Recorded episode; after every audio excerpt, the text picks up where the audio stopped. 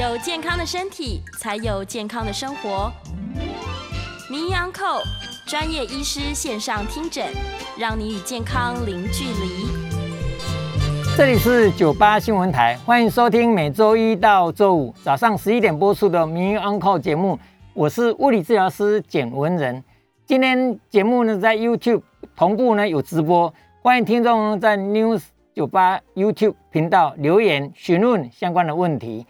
在半点过后呢，我们也会接听大家的 call in，有相关的问题呢，欢迎打电话进来。预告 call in 的专线是零二八三六九三三九八零二八三六九三三九八。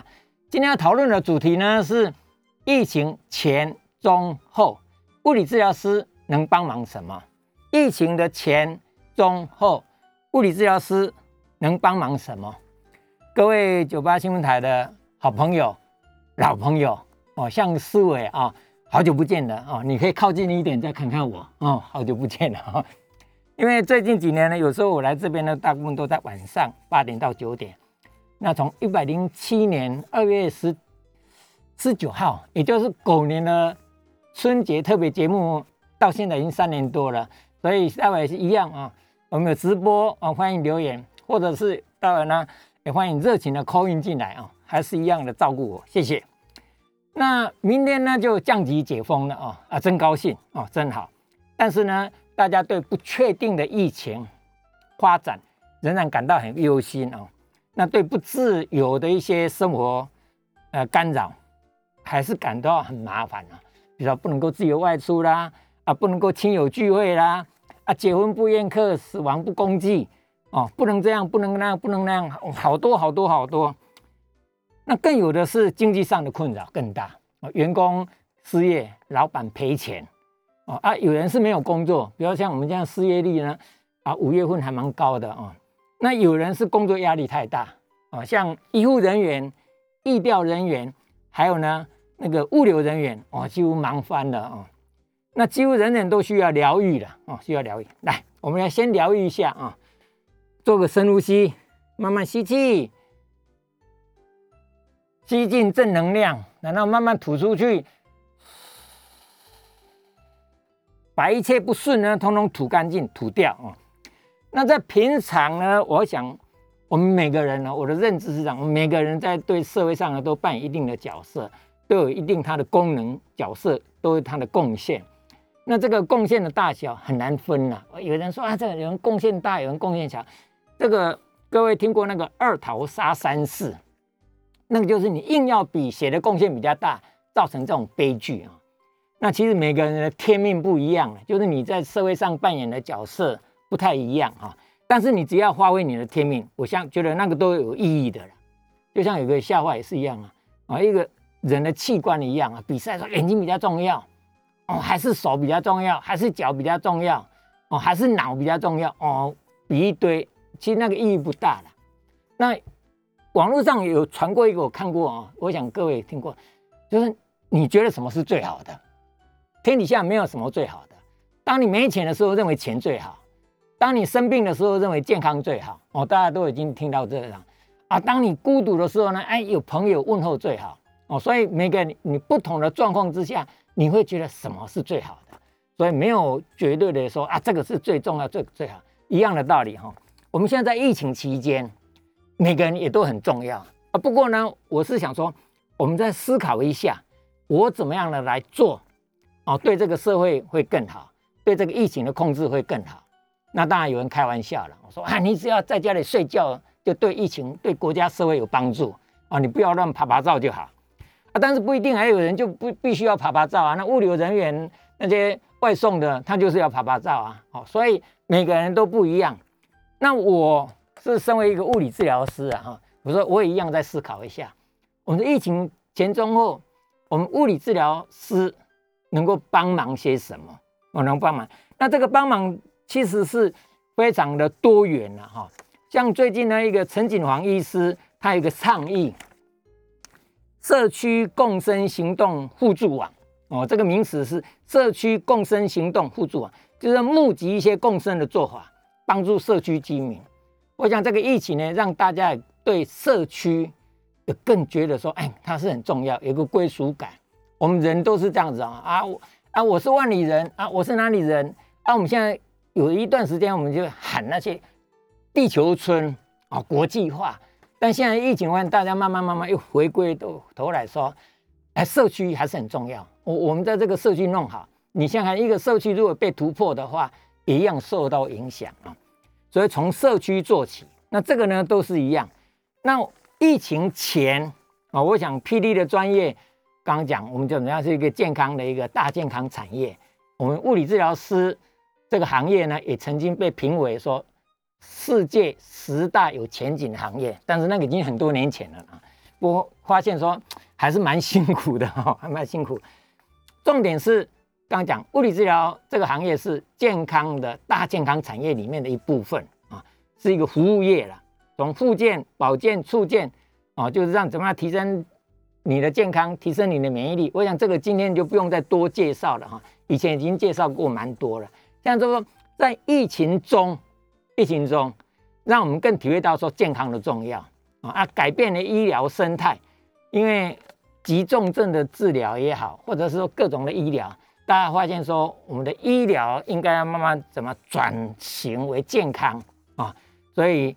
健康，我的一个讲法就是可以调试。像这疫情也很很紧张，啊，我个人是觉得好像也还好，我我是没有那么紧张的哦，是没有。为什么？因为就是说你的身体很健康，能够自动去调试的话，基本上就不用那么担心。我们该注意还是要注意，但是不用太忧心啊，关心，但是不用太忧心。来，我们先稍微动一下。那个 YouTube 的朋友呢，你可以可以看得到。那广播的人的话。虽然说动作你看不到，但是我尽量解说一下，让你也可以了解。我们因为疫情的关系，很多人的活动空间变小啊，变小呢，或者有一些在家工作的话，哎，我在家里工作，我就健身馆关了，啊，很多地方呢上山下海都不太方便的时候那，怎么办？其实小空间你就可以做的运动。所以呢，我来跟各位先介绍一个肩膀的运动。那肩膀运动什么运动呢？来，各位想象一下，你现在把手伸直，往前延伸，伸直，伸直以后呢，我的那个掌心向下，哦，掌心向下的话，我大拇指扣起来，可以先左右手互相碰，哦，这样互碰，你这个可以碰五下，碰十下一下，或者是你用翻过来，掌心向上，用小指的地方碰，你这个碰呢，你你也可以交互来碰，你看到我这个这样碰五下，掌心向上。小指的地方碰五下，我也可以一下一下一下一下这样来碰，哦，这是一个掌心向上向下的碰。第二个呢，我可以掌心向内，就拍掌一样，哦，就拍掌一样。我也可以呢，掌心向外，用手背拍手背，一样哦。我这样拍五下，手背拍五下，我也可以手心手背这样交替。注意哦，这个是不太一样。哦，你看哦，掌心向上、向下，掌心向内、掌心向外，这就是一种变化哦。这种变化，我现在还可以用握拳头的，拳头握紧了以后一样，拳头握，我用拳眼对拳眼，翻过来哦，那个手刀对手刀之类的，我可以这样翻，用拳眼哦，我也可以呢。就是用用这种拳头呢，把不把不，所以呢，你看光这样一个很简单，我看起来是肩膀在做运动，对不对？我的手在动，这是这肩膀的动作，但我手是伸直的哦，所以这个变化非常的多哦。也很多人说，哎，做这个做这运动呢，我这样动，我可以对什么肝肾心脑对哪里有帮助？我想都可以，看你怎么想都好。这毕竟是一种，也是一种耐力运动。我这样动动个一分钟的话，也是一个肩膀的耐力训练，所以两只手互相的刺激，像这个拍手功，我们说这样子拍手功，我身子又来拍，我的肩膀的运动量会比较大，因为比较前面嘛。其实你这个可以打开来，有没有？也是打开来一样哦。我可以用掌心对掌心，我可以手背对手背。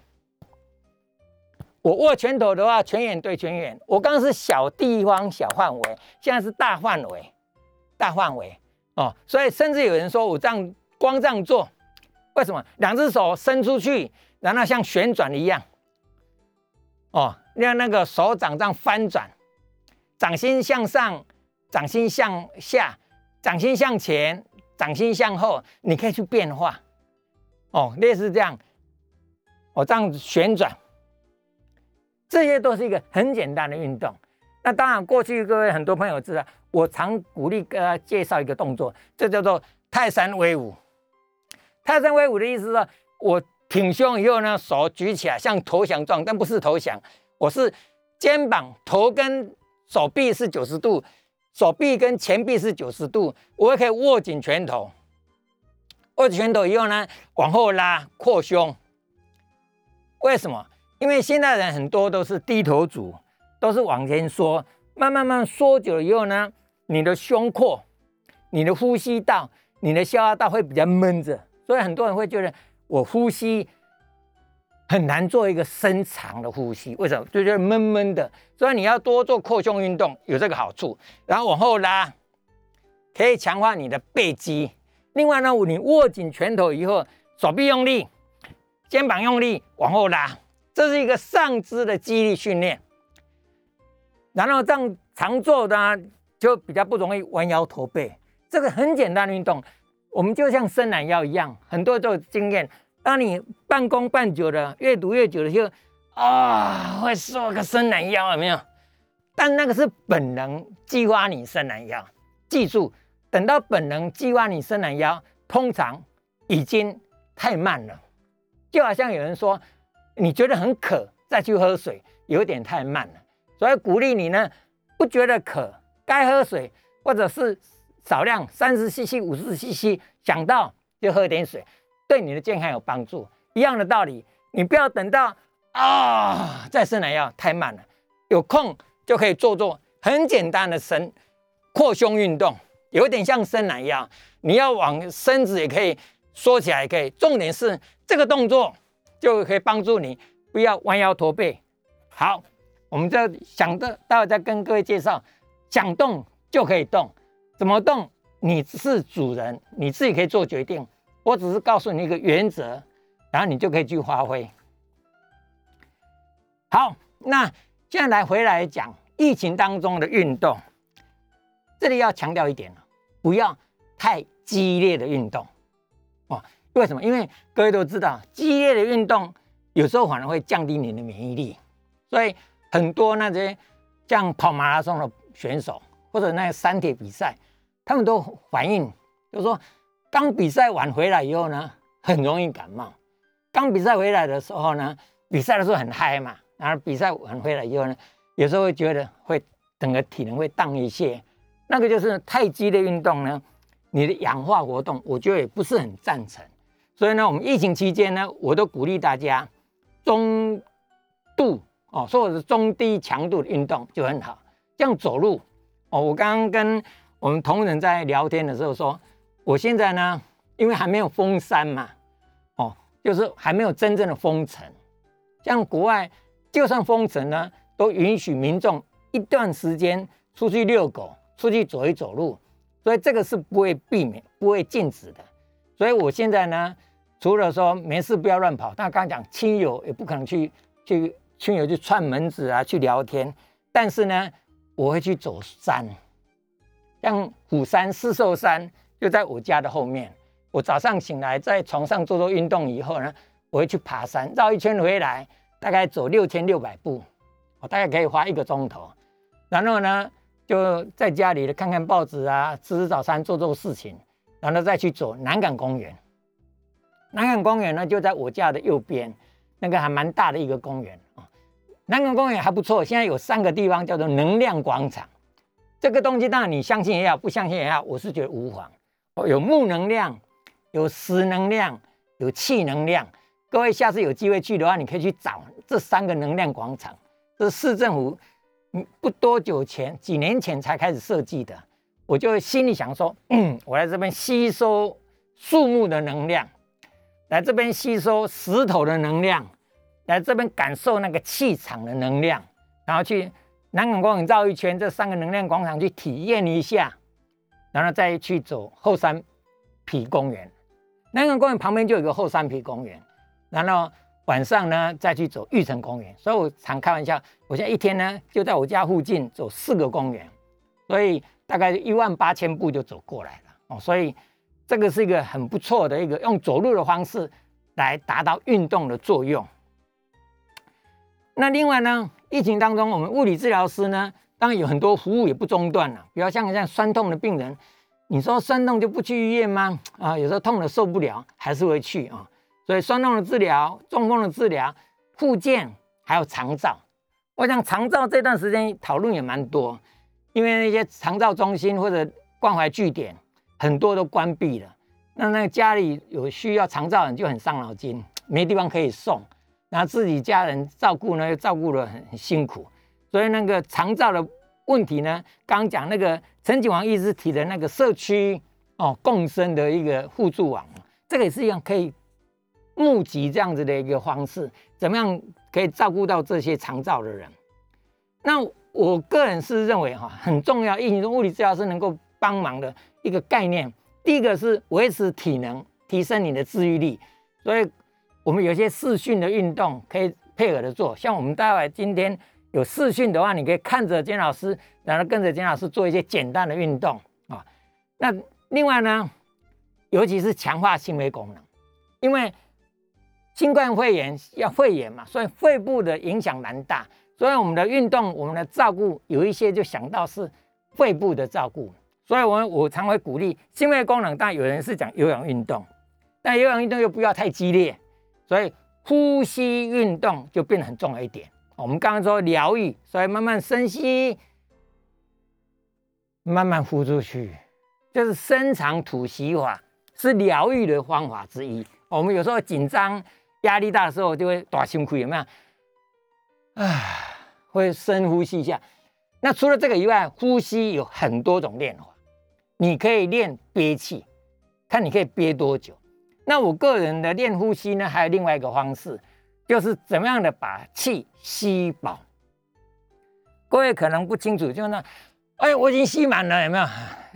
哎，我已经吸满了。其实不是，你吸气的话，你要慢慢这样思考。你慢慢吸进来的时候，感受一下，我的气呢是往下沉的时候呢，开始往前推，往后推，往右推，往左推，让我的气充满每一个肺泡。要有这种想法，因为我们通常我们叫做潮气呼吸，一进一出大概五六百左右，就是六百 CC 进，六百 CC 出，在这六百这个叫做潮气呼吸，像潮来潮往一样。但我们呢，有时候鼓励做深呼吸，就吸饱最大肺容量，然后吐干净，那个叫做肺活量。你的肺活量有多少？就是吸饱再吐出去看多少，但是。大多数人刚刚讲，可能有很多肺泡没有利用到，所以我们怎么样的把它吐干净？就好像海绵，你看一块海绵，我把它挤干净以后，然后再吸水进来的时候，可以吸到最饱。我大概挤呢，挤到最干净，一样的用这种概念来练你的呼吸。所以你吸气的时候，把它吸吸到觉得不能吸。很多学音乐的朋友就知道，学音乐的朋友很重要。就要先学会吸气啊，然后再学会吐气哦。所以吸吐之间，让你的肺活量变大，让你的控制力变好。因为吸气有时候很多人吸啊，马上就呛到了，有没有？就是你在吸一呼之间没办法转折的很顺畅，那个都是需要呼吸练的啊。那另外呢，另外六分钟行走测试也是很重要一点。我们刚刚讲疫情当中，很多染疫的朋友会发现说很容易喘，或者很多心肺功能不好的人也是容易喘。但是很重要一个概念，这个喘的就是呼吸嘛，哦，频率哦，一分钟正常是十四到十八，你如果超过二十下，超过三十下就很喘。但是呢，我们六分钟性更重要是那个血氧量。现在大家都知道，那血氧机测一下你的血氧饱和度多少，所以呢。我们说六分钟行走测试，你平常多少啊？保护度一测，哦，九十八，很好。然后九十九，一般人都在九十九、一百哦，都是这样子。那你如果你的换气、肺部有问题的话，血氧含量会低。所以现在新冠肺炎的病人的话，你血氧量如果低于九十四就有问题，有意义的啊。所以呢，你就要测一下，我平常多少，我去走六分钟的时候，我等于我在运动嘛，运动的时候我看看我血氧量有没有降低，那这个是对你的肺部功能的一个测试。那另外一个很重要，就体位的引流法。新冠肺炎的病人也好，或者平常我们一般人呢，我鼓励大家，你换气要好，血氧要高，就是你的换气的效率要好。所以呢，你如果体内有一些痰，有一些液体哦，那你这个时候呢，你的血氧量就没办法提高哦，就好像我们常常讲说，你就是给氧，强迫给氧都没有用。为什么？因为你的肺泡里面都堆积满了痰液或者其他的液体、粘液。上次不管是 SARS 也好，或者现在新冠肺炎，会发现它整个肺部有没有 X 光一照出来都白白的？为什么？里面都是液体。那你这个液体也没有排出来的话，利用体位的引流法、拍痰法，然后把它排出来，你给它氧气再多都没用哦。所以我们这个体液引流也很重要。那当然，另外一个的话，最近有一些专家哦说俯卧的百位法，俯卧了。就是你平常你平躺这样的话，你呼吸不顺畅或者的话，所以现在很鼓励说，有时候你用趴着也帮助你排痰比较好排，趴着也帮助你换气比较好换气。所以有一种床是让你趴着，所以现在有一些研究发现说，新冠肺炎的病人你用用趴着可以改善你的肺功能，可以改善你的呼吸，可以改善你的血氧啊。所以这个都是呃疫情当中我们物理治疗是可以做的。目前我问了一下，我们有一些物理治疗师哈，有一些医院是确诊的病人，他是专责的，有胸腔科医师，有护理师，有其他进去，但是物理治疗师倒不一定去照顾这一些人。但有些医院，比如说像包括台大医院的园林分院，听说有物理治疗师有直接进到专责病房来照顾这些人。但是不管有没有进去专责照顾，或者你用视讯的方式来照顾。哦，用视讯的方式来说，提供一些意见，教他怎么做运动，怎么摆位，哦，等等这等等等等这些，呃，都是可以有帮助的啦，哦，有帮助的。所以在疫情当中，物理治疗师可以一样可以发挥一些做动作。那我在这里稍微提一下哈，就是不适合运动的。我们刚刚谈很多，就是鼓励运动，鼓励运动，提升免疫力，提升体能等等等等。但是你若体温三十八度以上，心跳一百二十下以上。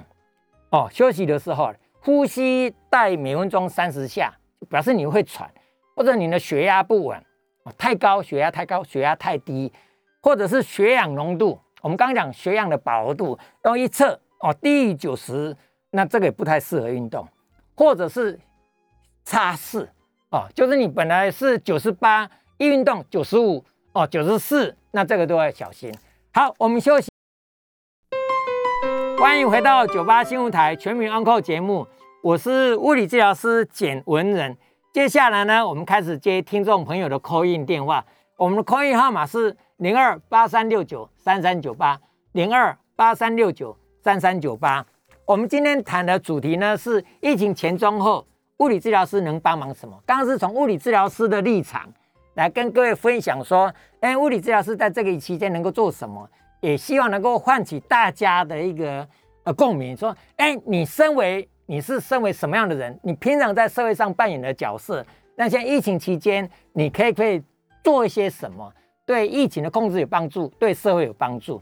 那我们刚刚是回答网络上的朋友哈，直播的网络上的朋友呢问了一些问题啊，所以呢，我在想说，刚刚提的耳鸣是跟他回答，我在这里呢跟空中广播的朋友再分享一下。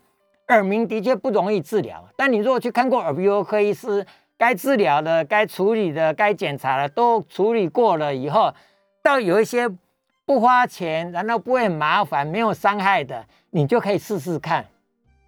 所以我都能够建议说，第一个，你先静心去感受你耳鸣的那个状况。很多人他其实很少去静下来去感受那个，他只是觉得很烦、很烦、很烦，叽叽叽叽叽叽很烦。就是你静下来，来先接受这个耳鸣的感觉，然后呢，我会建议他去听蝉鸣的声音，蝉叫，蝉也有很多种不同的叫法哦。那个高山的拉拉山的蝉哦，跟那个很多太平山的蝉，或者你家里像虎山哦，那个四兽山不同的地方有不同的蝉叫声，你不同的蝉声，你觉得说跟你的耳鸣比较相近的那些草蝉啊，或者其他的一些，呃，那个叫做什么蝉？诶，有一个虎蝉。其实不同的蝉的声音，你去听，感受一下这个蝉的声音，或者是你耳鸣的声音，你慢慢让它去 match match，match 到后来你会发现说，哎，我这个耳鸣的声音其实跟某一种声音蛮像的。你感受耳鸣的声音，感受蝉的声音，然后慢慢慢慢你会觉得那个东西就当做你的背景音乐一样啊。所以这个是跟那个林彦林彦良网友哦，谢谢你，我跟你回答。那。其他的孙瑞花说：“哦，谢谢，很好开心听到你直播节目。我讲所有网络上的朋友、广播上朋友，我都谢谢啊，谢谢你。我们来回答一下陈小姐，陈小姐你好。好，你呃不好意思，刚刚听说忘记你姓贵姓嘿。简文人，治疗师，简律师。好，你好，你好，你好。呃啊，那个我有一点呃其他的事情，请问一下。啊，请说。我有一个小叔，他是算智障的啊，头脑不是很会这样。啊，我重点请问你说，他眼睛这两三年觉得都一直看不清楚啊，我想去戴眼科，那请问他不会配合回答怎么样啊？有什么眼科有什么办法用直接用医生的这个专业给他看出他眼睛的毛病吗？好，陈小姐，这个问题的话，你就可以去看眼科医师。我我觉得眼科医师当然现在很多种检查不需要配合的。哦，就像那一天呢，我就跟那个牙科医师在讨论，我说那个碰到你们看牙齿哈，如果碰到那个不能配合，嘴巴不张开哦，乱叫乱喊的，那你们怎么处理？他们说他们一样有办法，虽然是比较不好一不好处理，所以没问题。虽然说他有一些智能有一些不足，智能有一些障碍的话，去看眼科医师，眼科医师一样，因为有一些不要问你，像我想各位有去过眼科，像我去配那个。近视眼镜一样啊，他根本就躺在那边，你看你不用，他不用你看得清楚不清楚不用，所以有一些陈小姐，我建议你就是直接去看眼科，好不好啊？这个问题给您给您处理，你不用太担心了，因为现在很多科技很多检验不需要病人的配合啊，它就自动自动可以帮你做检查啊。因为我们今天谈呢，就是比较偏，因为我是物理治疗师，所以今天会谈跟。各位呢，谈到疫情的前中后，或者疫情后哈，现在或者你染疫或者没染疫，再过一段时间，等全世界疫情控制下来了以后，我相信对健康会有更好的认识跟更深的感受。那这段时间呢，我相信明天就解封了嘛哈，明天就降级了，很多人可能就会发现说，啊，我的体重上升了，我的体能下降了。那如果染疫的人呢？刚讲肺部可能会有一些后遗症。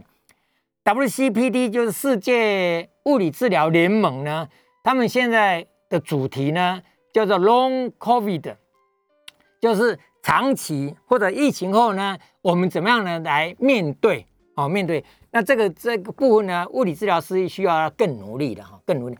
那我现在在谈的一点就是说，我们呢疫情过后以后呢，或者是不要讲，不要讲那么远好了。我们先讲说，明天就开始解封了。那以后呢，可能体那个运动中心可能会开放。目前是说，运动健身房呢是可以一比诶一对一的哈，还是有限制一堆。但我相信呢，在过一段时间以后，健身房、游泳池，诶，讲到游泳池，我也觉得这个其实是很好的一个运动。所以如果游泳池可以早一点开放，就很多人就可以恢复去游泳。游泳是个很棒的运动嘛，所以现在就如果真的不行，就在办公桌在现场就可以做简单的运动。好，我们来再介在网络的朋友呢，一样，我们刚刚讲的肩膀运动，我再再来介绍一点点手的运动好了。手的运动呢，我记得这个是最简单的，可能会觉得这个手没什么，但是呢，也有很多专家、很多练功说这个手呢。其实跟你的健康有相当的关系哦，所以不管说你把不把不哦，或者以前介绍了指尖的运动哦，弹指头一样有没有？那个点压筋有没有？弹指头，弹指头不是只有食指可以弹，中指也可以弹，无名指可以弹，小指可以弹，弹指头或者按指腹，指腹呢可以互相推，互相推。我们刚拍手公司整个拍嘛，有没有？我拍不一定哦，你不一定整个拍，你可以。推那个指腹哦，指尖，指尖跟指尖的刺激也是一个很好的运动哦，或者指缝哦，指缝的对擦哦，指缝的对擦哦，所以呢，或者是甚至呢拉一拉，这个拉，拉一拉手指头，把你的手指头拉长一点，这些呢都是没有伤害的。其实拉手指的治治疗那个板机子有它的效果在啊，有它的效果在。或者有人认为把它转一转，你的手指头没有一根一根的跟它这样转一转，就把它那准准的有没有？你不要把它扭到脱臼就好了啊，轻轻的这样转一转。基本上呢，这个把它当做我们十根手指头，中医讲的很多经络，很多一些都会经过手指头，手指头的互相刺激运动也是不错的。啊，抱歉，张先生让你久等了。张先生你好，呃，那个吴老师你好，嗯，你好，我我想请问你啊，呃，我们那个椎间盘突出的问题，嗯，对，那椎间盘突出，我们如果从外观看，是不是背部的弯曲度啊会变平了？不会，哦，不会，不会，哎，那我我请那我们那如果有这方面的余力的时候，应该。平常最忌讳做什么样的动作？好，那能不能能不能跑长距离的跑步？哦，好好好，OK，这个专业我先回简单回答你一下哈。椎间盘突出，外观看不出来，就这么一句话。有人说我一把那个衣服一脱掉，一一看呢，我的背部哦，那几哦有没有凹陷下去？那几哦，两旁的那个脊柱的肌肉蛮大的两团哦，这是凹进去。有些朋友衣服脱掉，你发现他的脊柱有没有是凸出来了，好像恐龙那个剑龙一样，一节一节是有凸出来的。凹跟凸呢，第一个是每个人状况不太一样，不过比较多凹进去呢，是刚刚讲表示你两侧的那个脊柱的肌肉比较肥厚、比较强壮，所以就看起来就凹进去。比较多瘦弱的，就是你的肌肉没有练出来的。比较会脊柱会凸出来，这是大致上，但不是绝对哦。有些人他的肌肉很肥厚，但那个脊柱还是有点凸出来。所以你看到脊柱凸出来，一节一节凸出来，那不表示椎间盘突出。椎间盘外观看不出来，这第一个。第二个呢，椎间盘突出是脊椎骨跟脊椎骨中间的椎间盘受压，或者是脱水，或者是外力让它有一点凸出来，压迫到神经。才有临床症状，有些椎间盘突出没有临床症状啊，那有一些有症状也不一定椎间盘突出，这个呢要做核磁共振检查，要到医院做检查才知道。那椎间盘突出的朋友常常表现出来是腰酸背痛嘛，或者酸痛麻，那这个呢能不能跑步？我们要从这个观点来讲，就是你椎间盘突出，你的负压又变大，腰椎跟腰椎的压力变大。突出会更厉害，所以想办法不要增加太大的压力，所以跑步的冲击力会比较大，所以它的脊椎骨肌肉之间会有压力变大，所以呢比较容易呢恶化。那到底能不能跑？我会建议你先用走路看看，因为走路的冲击力没那么大，所以可能会好一点哦。所以你用用走路的方式先走，走一走觉得还不错，没有问题的话，快走，然后再来这小跑步。所以你如果可以上小跑步跑跑，因为你如果说喜欢跑步，说叫你不能跑，我就有点难过。但你也不要勉强去，所以你用走，然后小跑步，然后做跑走法，然后慢慢慢慢再来试验一下，所以是可以的。重点是不要增加椎间盘的压力。所以你坐着的时候呢，像我一样哈，你网络上你看着我一定要坐正，我这个时候呢，我的肌肉收缩，把我的压。腰部撑起来，我的椎间盘不会压力很大。我如果垮下去，这样子放松垮下去，我的椎间盘反的压力会变得比较大。好，我们请吕小姐，吕小姐你好。那个物疗师，不好意思啊，你好，我有个问题想请问了，请说。我这个脚一百零六年的时候，脚踝那边有骨折嗯。嗯哼。哦，然后现在已经。应该我算已经有五年了吧，四五年了，对。可是我都不太敢说很大力的就是很用力的跑。你当初骨折有没有治疗？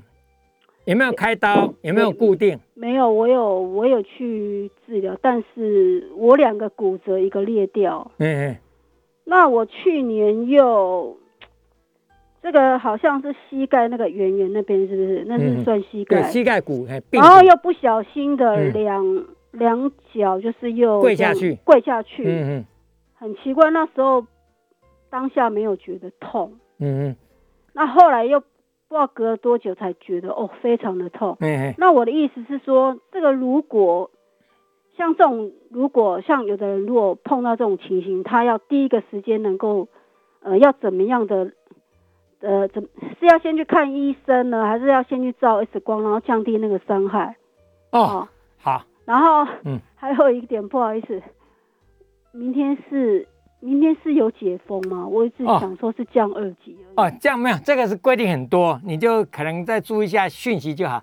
啊，吕小姐，剩下一点点时间哈，我跟你说，那个脚踝已经骨折四五年了哈，也有可能是我们叫做创伤后关节炎。你那时候当初没有好好的治疗，以后现在呢，有时候容易动呢，又引起的问题。我待会再跟你回答了啊，好不好？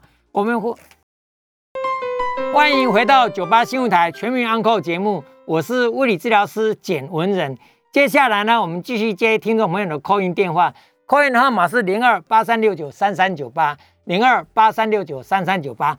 网络的朋友呢，也欢迎你在留言哈，留言的话，我们广告时间或者平平常呢，也可以跟你回答一下。那个刚刚林彦良呢，他问我说，简老师的床上运动操何时可以推出啊？这个的话，我我想再看看呢，因为我我那套操也是。练了大概四五年了哈，那个一步一步慢慢来，练到现在呢，我已经算蛮蛮熟练，可以这么说。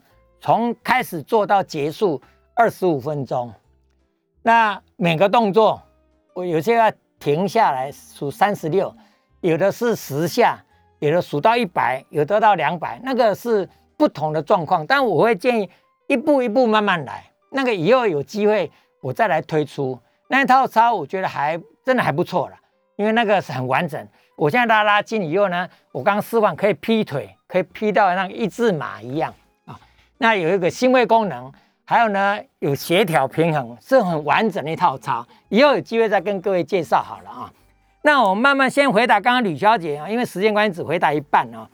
那个脚踝的骨折已经四五年了，现在有时候还不太舒服啊。那这个可能是创伤后关节炎，很多人。当初受伤可能骨折，可能只有裂痕，或者只有脱臼等等等等，韧带拉伤、扭伤都一样，没有好好的处理以后呢，过了几年会发现，那隐隐约约还是有一点问题啊。所以你现在怎么办呢？我会建议你，如果还是困扰你的话，你可以去找复健科或者找骨科医师再了解一下。那至于说那个膝盖跪下去那个髌骨，我们膝盖前面呢，这个呢叫做。髌骨有没有？哦，髌骨这个这块挖骨啦，哦，这个髌骨呢，很多人一跪下去，甚至会裂开来，我们叫骨折，髌骨骨折。那你说你刚开始不觉得痛，后来才觉得痛，那表示没有骨折，但是呢，它要撞到以后会肿胀，受伤会肿胀，所以可能隔一两天、两三天以后才开始痛。那这个时候呢，刚问说第一时间怎么处理？我想很多朋友都知道，运动伤害的第一时间。当然就是 rest 啊，I C 哦，就是停止运动，然后呢，冰敷、加压、抬高，类似这样，那是运动伤害的通则了。但是呢，要不要去看医生？要不要去照 X 光？完全看伤害程度。你如果这个伤害比较厉害，怀疑有骨折，我当然我会建议你去医院先照一张 X 光，因为有骨折，后续的处理不太一样。但是我在这里顺便跟各位提一下，因为常常碰到这样的经验，哎，我去脚扭伤，然后到医院去呢，X 光医生说没有骨折，但是呢，为什么那个脚呢已经一两个礼拜了，还是肿得很厉害？我们的经验哦，我们的经验，你如果你脚扭伤，然后你的肿胀，通常一个礼拜内就会消，哦，甚至有些哦，前有没有出血啊？一样，一个礼拜以后，你就会发现，哎，那个肿胀慢慢消了。那淤青当然会慢一点，没差。但是只要你的脚的扭伤过了一个礼拜还在肿，通常有骨折。就算医生说照过 X 光说没有骨折，他可能角度的关系有稍微裂痕，你没有看到而已，那就要小心一点啊，要不然的话，有可能就会跟吕小姐一样，你现在是没有处理好，以后过了三年五年还是会困扰你。我们请唐小姐，唐小姐你好，呃，老师啊，请说。呃，我那个腰椎滑脱啊，压到左边腿的那个神经，嗯，至于左腿的就常常痛。嗯，好，医生说叫我先吃那个希乐宝。嗯呃，非常痛的话嘛，再再动手术。那我现在八十多岁，那动动手术会可能那个什么骨质疏松的话，嗯这就很危险嘛。所以我该怎么办？那个喜乐宝吃了也蛮久了，还没有改善。嗯嗯那怎么怎么办呢？是还是一直在吃喜乐宝？啊，哎，好，啊，谢谢，麻烦你啊，请参考唐妈妈。那个腰椎滑脱哈，那引起了左腿痛，医生说等到有需要再开刀哈，那表示呢不严重，因为如果滑脱真的很严重的时候，没有其他的治疗方法，大概就需要开刀。那开刀呢有没有风险？没有人敢说开刀没有风险，但是开刀风险不大。现在的医疗蛮进步，现在的医师很厉害，所以他只要判断说需要开刀。不得不开刀的时候呢，通常那个风险不大，我认为是可以去开。不过呢，回过头来，中间呢没有到真的必须要开刀的时候，能不开当然就不要开。尤其是八十几岁，能不开就不要开。那怎么办？我会建议唐妈妈，你呢，我会建议你去到医院去去找物理治疗师，先从物理治疗来开始。我刚才讲，我们物理治疗。的一个角色扮演就是，有一些你的健康的问题，你的酸痛问题，我们会给你提供给你一个最好的一个处理方式，可能透过一些仪器治疗，哈，可能拉拉腰，哦，或者是做些干扰波、短波等等治疗，或者是教你做一些运动，哦，那是一直在鼓励大家，你把腹肌、背肌练强一点的话，稳定性就会比较好，滑脱对你来讲风险就没那么大。我们请林先生，林先生你好。哎，简老师你好。啊，你好。不好意思哈，请教一下哈。我们这个长辈哈，如果年纪大了都会老豆丢哈。那我们在老豆灸，听说它有两个原因呐。第一个就是椎间盘，因为年纪大被压扁了嘛。对对，然后第二个原因是这个压迫性的骨折嘛。对，没错。啊，诶，这两个的。原因他们有先后关系嘛？比如说，就像说，哎，我椎间盘如果被压扁，那我日后压迫性骨折的机会就会比较高一点。那一定说老豆丢之后就会驼背嘛？那老豆丢就一定要动手术吗？还是我们日常生活有什么保健可以自己动一动，避免他那个老豆丢变成以后要开刀的这个问题？我们可以怎么趁年轻的时候？OK OK OK，很好。哦，林先生，你这个问题很好。我想其他的朋友、听众朋友，或者是那个直播上的朋友一样，这个议题你可以好好的一个参考。老豆优刚刚林先生讲的很对啊。第一个就是椎间盘脱水会变少、变少、变少，就是老豆优。第二个呢，比较严重是压迫性骨折，就是你不止椎间盘了，是脊椎骨已经压扁了。那还有第三个你没讲，就是姿势，弯腰驼背，自然就身高会变矮了。那判断哪一个问题比较大？简单讲，你的身高慢慢缩短了，只要超过五公分，比方你本来身高一百六，现在剩下一百五十五，超过五公分，我一个病人最多差了十一公分，超过五公以上，通常都有压迫性骨折，只有椎间盘脱水不会少那么多，大概会少一到三公分，但如果再加上姿势，因为姿势至少会差两三公分，各位那个直播的朋友，你可以看得到，或者广播的，你感觉一下，当你站着的时候垮下来，身高是是变矮了？当你站的时候，好像量身高要把自己抬头挺胸，把自己往上拉把，身高是不是长高了？所以你若弯腰驼背，自然也会老豆丢。那到底能不能手术？压迫性骨折很严重。这个时候可能需要手术，但是年纪大，就算压迫性骨折，有时候医生也不赞成手术。那怎么样呢？稳住就好。那你年轻呢怎么办？我刚刚讲三型扩胸，抬头挺胸哦，把自己学识挺拔起来，养成习惯，习惯成自然，这第一个。所以呢，另外一个呢，就是你平常做些运动哦，然后让你的椎间盘不会脱水太厉害。那这个又牵涉到什么？牵涉到你的水分补充、营养的补充，因为你营养不够，水分不够，脱水也比较严重。那压迫性骨折是骨松的问题啊，或者是外力来影响的，所以这个也是一样，鼓励大家呢，你平常就要注意姿势，然后做运动，把自己的挺拔起来，再加上营养补充够，那应该就 OK 的。那网络上很多朋友呢，刚刚没有时间跟各位慢慢慢分析哈，有个美女呢问说右手一直在麻的状态，麻到手指，那压到哪里呢？基本上这个手麻也是一样啊，颈椎引起手麻，血管会引起手麻。有些有人说那个坐公车、坐捷运手抬高有没有？拿一段时间以后会手会麻，为什么？血液有时候供应不上去，那是血管的问题。神经也会手麻，神经压迫到也会手麻。那个神经除了颈椎出来的神经根以外呢，我们出了很多条神经。各位朋友注意到，有时候你坐在办公桌前。手臂呢压迫到桌子的边缘，也会手麻。为什么？因为那个神经压迫到，就好像你睡午觉，睡一睡以后，哇，手都麻掉了。为什么？那是神经压迫到，血管压迫到，都会手麻。另外一种手麻要看年纪，也有可能你的血管里面比较不通畅，有粥状硬化，有动脉硬化，或者血流不顺畅也会手麻。糖尿病也会引起手麻，所以手麻因素问题，如果不困扰你。鼓励大家平常动一动，有没有？你刚刚你觉得觉得麻麻的，动一动，哎就好了，那就放心。以后就注意一下，不要压迫到，不要扭到，多做做运动，让你的麻可以改善。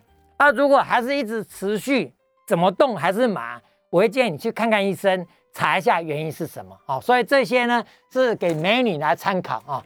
那当然呢，我想今天很高兴跟各位。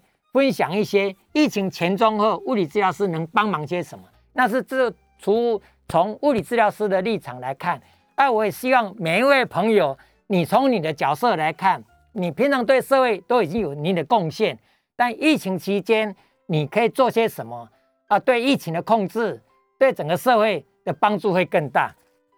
那今天的节目就进行到这里，希望以后还有机会再跟各位再分享啊。那我是物理治疗师简文仁。非常谢谢大家今天的收听以及收看，谢谢大家，谢谢。